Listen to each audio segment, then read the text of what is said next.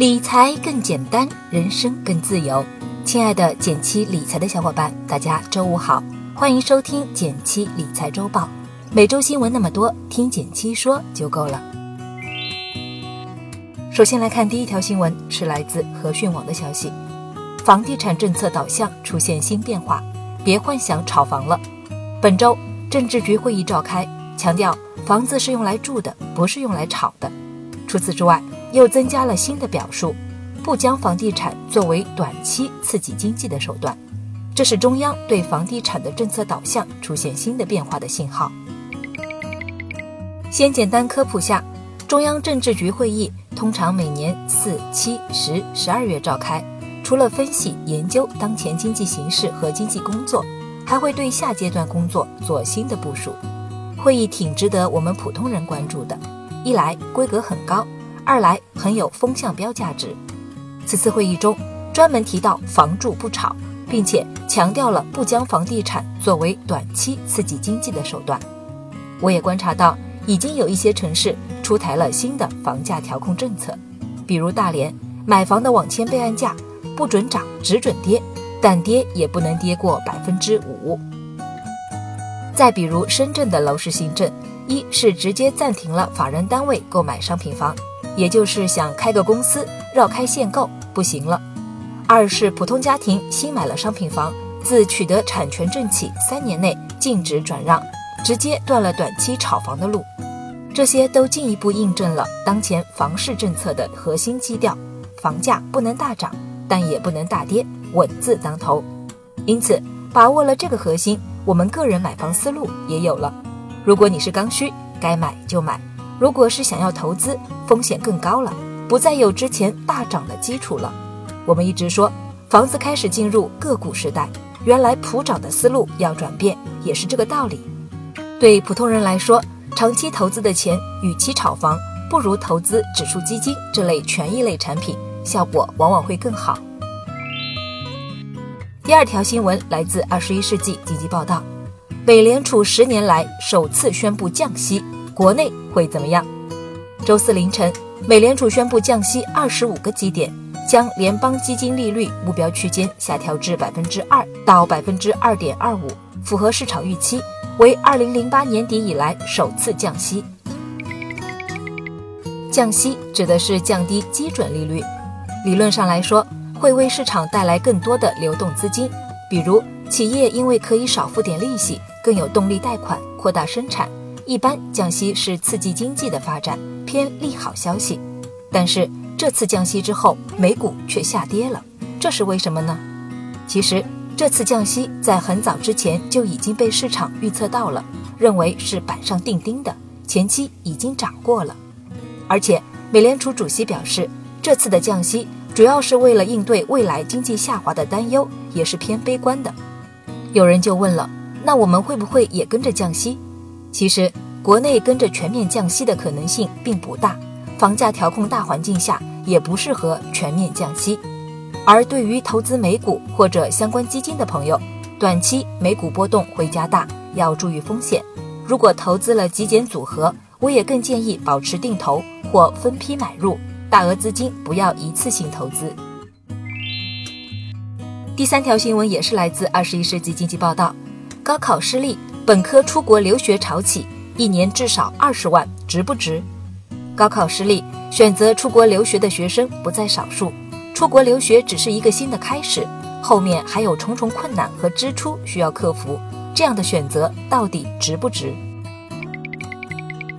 高考没考好，出国留学这件事，我觉得需要先区分一下。究竟是学渣没考好，想着出国镀金，还是学霸小失误，想着出国闯一闯？另外，除了考虑增加眼界和阅历，其实从钱的角度，我们也不妨算一笔账。首先是投入学费、生活费，不同国家、学校和专业差别都很大，有没有奖学金也都要了解。比如，同样读商科，澳洲、英国一年应该要预留三十五到四十万。而美国一年应该要准备五十万左右，还不要忽略所谓收益，留学后的收入。如果是前者，那完全没有必要花这个冤枉钱。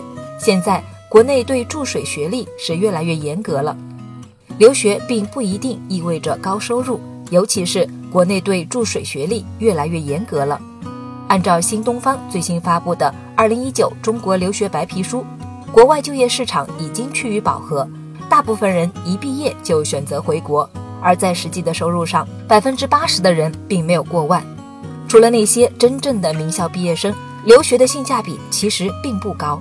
很多人回国后，薪酬收入增加程度远低于留学花费，所以如果真的想要留学，一定要先提前考察好学校的资质以及应届生毕业后回国后的待遇情况。第四条新闻也是来自《二十一世纪经济报道》，老用户福利，花呗可以调整还款日期了。近日，支付宝开启花呗出账日与对应还款日调整预约。花呗签约满一年以上的用户，在通过系统评估后，用户可选择每月十五日或二十日进行还款，出账日期也会相应的调整到每月五日或者十日。这次花呗的还款日期调整是一个老用户福利，只有花呗签约满一年的用户才可以进行调整。仔细看了下，提供了两种调节方式，一种是每月五日作为出账单日。下个月的十五日作为还款日，另一种是每月十日作为出账单日，下个月的十日作为还款日。结合工资发放的时间，这个调整对我们来讲有两种选择：一是可以把还款日设定在工资日后的一两天，一发工资就先把花呗还了，防止未来又控制不住手，把钱都花了，导致没钱还花呗；二是可以把还款日设定的离工资日远一些。这样自制力更好的朋友可以多薅一点羊毛，在工资发放后，先把钱存到货币基金等灵活的理财产品中，多赚几天收益，然后再还花呗。具体的调整操作流程也挺方便，打开支付宝，选择花呗我的还款日设置，然后就可以进行调整了。但是要注意哦，现在只能够进行预约，正式的生效要到十月份。最后来到了一句话新闻时间，皇上你也该知道一下。来自财联社的消息，美国宣布将从九月一日对中国三千亿美元输美商品加征百分之十的关税。中方回应，加征关税绝对不是解决经贸摩擦的正确方法。来自每日经济新闻的消息，二零一九年七月份，中国制造业 PMI 为百分之四十九点七。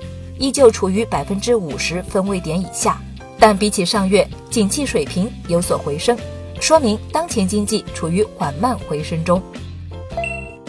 来自中国基金报的消息，科创板正式开市交易，公募基金收获颇丰，多家基金公司旗下打新基金规模和业绩齐升，有约四百六十只打新基金当周收益超过百分之四。感谢大家收听今天的减七理财周报，一同感知正在发生的变化，提高经济敏感度。更多投资新闻解读及理财科普，欢迎关注我们的公众号“减七独财”，简单的减，汉字的七，我在那里等你。